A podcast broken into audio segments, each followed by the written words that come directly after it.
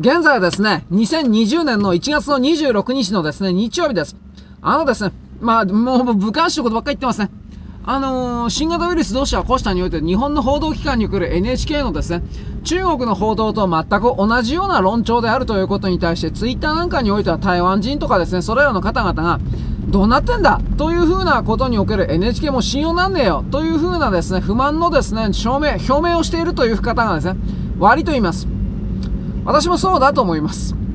なんかね、あのー、習近平さんたちがですね、昨日の段階で、つまりあの、春節、私春節15日だと思ったら25日でしたね。あれ？と思ったけど、まあ置いといて。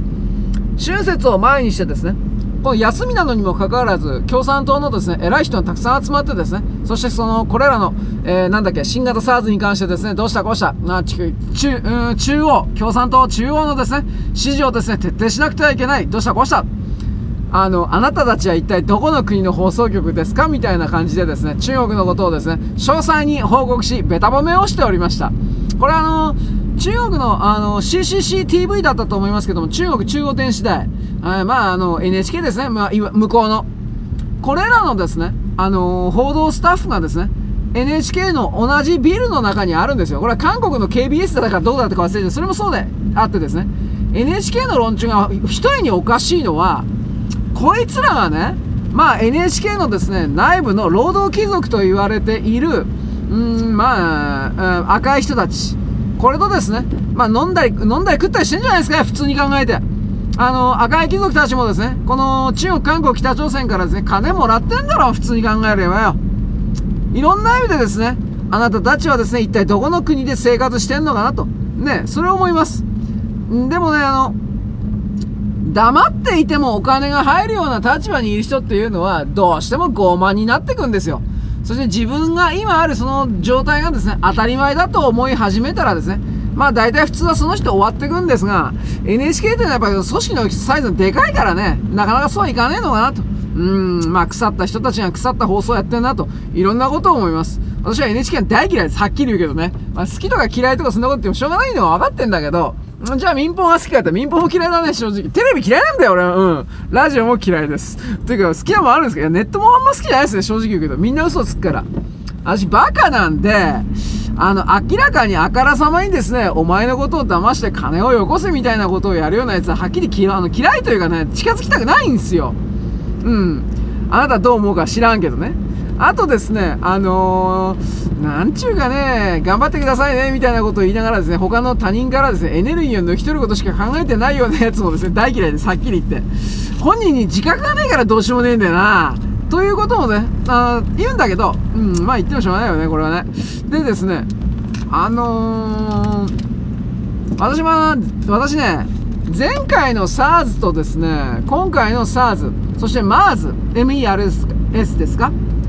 これらの正確な日付とですね、その時におけるですね、米中関係のですね、衝突みたいなことまだあの、俯瞰して見てないので何とも言えないんですが、今回の SARS のですね、あの、動きが、武漢にある感染症研究所と言われるところあるんですが、ここでですね、感染、民間の感染症研究所という形にしてますけれども、これ100%国策、国策研究所です。で、あの、民間のですね、感染症を予防するための研究機関ということにもなっておりますけれども、あのー、最近兵器のね、うん、まあそういう開発もしてないわけないと思いますよ。だってこういう組織には必ず人民解放軍のですね、お金とですね、あと研究計画書みたいなものがですね、間違いなく渡されているはずです。まあこれも置いといて、2日、3日前ぐらいだったかな。まあ、私、ツイッターで見たんで、ツイッターの前にも多分それらの情報が出てたと思うんですが、2チャンネルではないとは思うんだけど、まあ2チャンネルかもしれないですね。2チャンネルでもその、その、さらに、えー、なんだろう。あちらの、つまり中国語で書かれたですね、新聞かブログかですね、SNS なんかをですね、そのまま翻訳してですね、俺の意見だよみたいな形でやってるような、それかもしれませんけれども、今回のですね、武漢におけるですね、え新型 SARS 伝染病に関しては、この武漢の研究所でですね、保管、現地保管していたコロナウイルスがレベル3ですね。レベル4が天然痘最強です。このレベル3のコロナウイルスが漏れたんじゃねえのかということを言ってます。でですね、あのその人が言ってるのは、まあ、武漢市にですね、なんか、直近最近にですね、地震があったんじゃんとか、あれでやったんだよ。なんか、すげえこと言ってんな。見てきたんかって俺は思ったんだけど、これは置いといて。あのー、これらの動きはね、1、事故である。まあ、事故だったら本当に事故なんでしょうね。2、あのー、これらの研究所の中にもですね、江沢民勢力とかですね、習近平勢力と言われるような形のですね、共生団とですね、上海閥における強い対立構造とかいうのはあります。しかしあの、一応習近平さんは共生団ではなくて上海閥なんだけれども、やっぱり江沢民の方が邪魔という、なんかそういう形になってるんで、うん、ちょっとややこしいなと、個人的には僕は思っております。僕は思っておりますが、この江沢民勢力はですね、いつまで経ってもですね、辞める兆しのない習近平を追い落とすために、このタイミングで、そういうことを内部からですね、意図的に、つまり意図的にですね、ばい菌を漏らしたということです。いや、そんな、まあ、仮に本当だったとしたら、その人類としてあんたやっていいことと悪いことあるんじゃないですかと。そういうことも思うけど、中国におけるですね、そうした、どれだけ他人をですね、巻き込むのはどうしても知ったこっちゃねえと。悪名でもですね、名前さえ残ればそれでいいんだよというふうな考え方を潜在意識に持ってる人たちには何すも、何すかわかんねえなと。あの、マレーシア沖でですね、墜落した、えー、マレーシアなんたらかんたら便。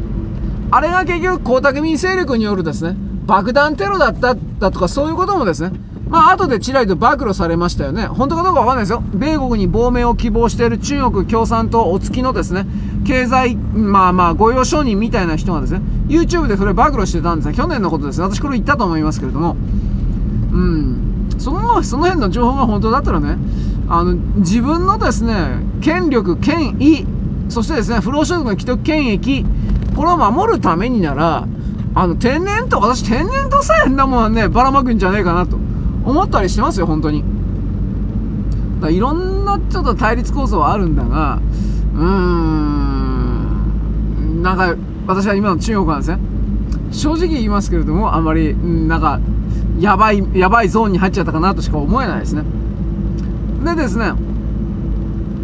この、細菌兵器として研究していたものが漏れてしまって、周辺のですね、あの、まあ、うん、今回、あれは竹ネズミではないかと言われておるんですが、まあ、本当かどうかわからんです。ただ、それは、もうそろそろあなたは見たと思いますが、閲覧禁止の動画だなと思いますが、もうあいつらダメだなと思うのは、本当にもう生で食ってんね。ネズミとかああいうの。いや、これダメだよ、お前。私びっくりしました。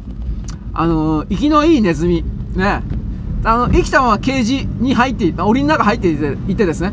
客がですね、おい、これ、これとこれ、これ見繕って、何見繕うんですか？後ろにズバッティバッティビヤーと殺しちゃってですね、内臓を抜くのかどうかは知らない。はい、池作り、はい、お待ちみたいな。いや、そ、ダメだろ、お前、そんなの食っちゃよ、お前。あと、一回だけ湯通しするとき、そういう問題じゃないから。うん、それはね、ばい菌だらけになるよ。うん。でですね、そのばい菌だらけとか言いながらですね、この、まあ今、今、一応竹ネズミとしておきましょう。本当は違うかもしれんけど。竹め、竹ネズミの中にですね、新型 SARS ウイルスが山ほどですね、入っていた。つまり、あの、竹ネズミの中で変異したのではなく、最初から新型 SARS ウイルスが外から入ってきて、それがですね、え、人間に移っただけであり、ではその新型 SARS ウイルスを誰が作ったのかと。で、ここで武漢研究所がですね、やったんだよとだから証拠出せよ、そんなもん。まあ、言いたいことはわからんではないが。うん。まあ、でもそれもですね、外国の研究機関が入ってですね、遺伝子の解析をすれば、人間によるものか、本当に自然におけるですね、あの、自然のエラーというか、まあ、そこから来るものかっていうのはわかるらしいです。うーん、どうかな。今ね、だから米中の貿易協議を含めて中国が完全に追いやられてる流れの、追いやられている流れの中でですね、中国の中における愛国派とかですね、尊王上位派みたいな人たち、まあこれもどうせ看板として使ってるだけなんだろうけど、これらの人たちがですね、あの、習近平さんのコントロールを外れている可能性がね、あるんですよ。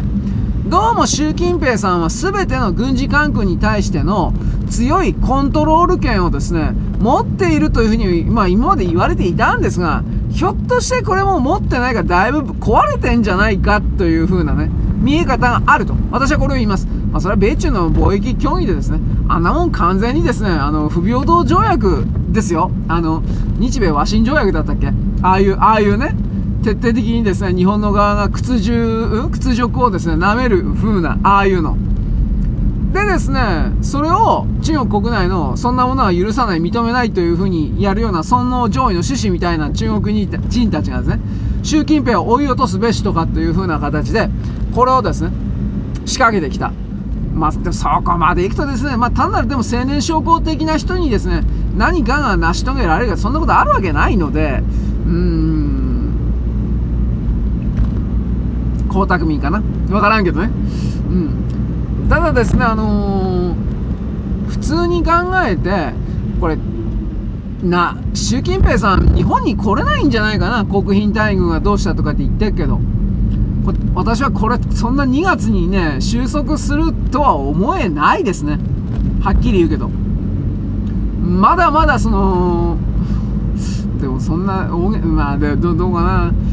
まあ、6時間線、7時間線、8時間線になってですね、本当にみんな死んでるという状態のことです。あの、昨日ですね、これロイターで、YouTube もあったし、ロイターもあったし、なんかいろいろあったけど、内部のですね、武漢市の内部の病院における看護婦さんがですね、薬も足りなければ医者も足りない、助けてくださいと。